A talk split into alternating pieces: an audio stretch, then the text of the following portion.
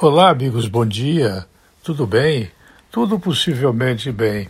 Apresento para vocês apenas a síntese de discurso que o liberal é, Rui Barbosa apresentou ao tempo do Império no Brasil.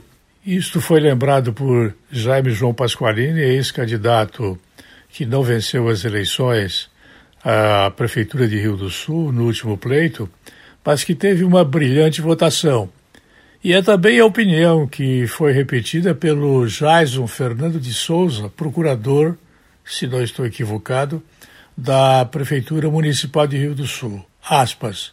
De tanto ver triunfar as unidades, de tanto ver prosperar a desonra, de tanto ver crescer a injustiça, de tanto ver agigantarem-se os poderes nas mãos dos maus, o homem chega a desanimar-se da virtude a rir-se da honra e a ter vergonha de ser honesto.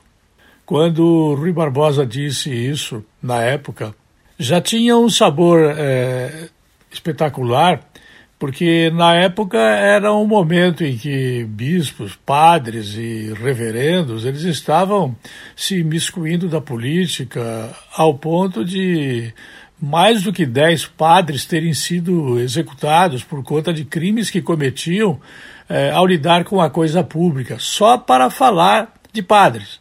Não estou falando de pastores, que na época já havia, e também não estou falando de bispos ou algo parecido em relação a quaisquer outros assuntos que no Império tivessem importância fundamental.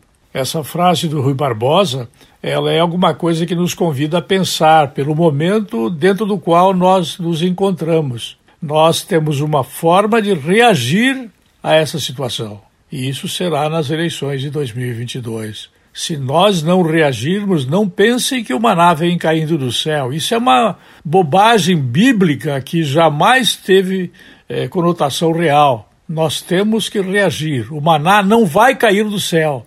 Nós faremos justiça através do voto, é o único caminho que nos resta. Nenhum outro factível é possível ou passível de realização senão através das eleições de 2022. Tenho saudades de alguém que não conheci, Rui Barbosa, um liberal. Tão liberal era como é hoje o ministro da Economia, Paulo Guedes. Eu volto logo mais.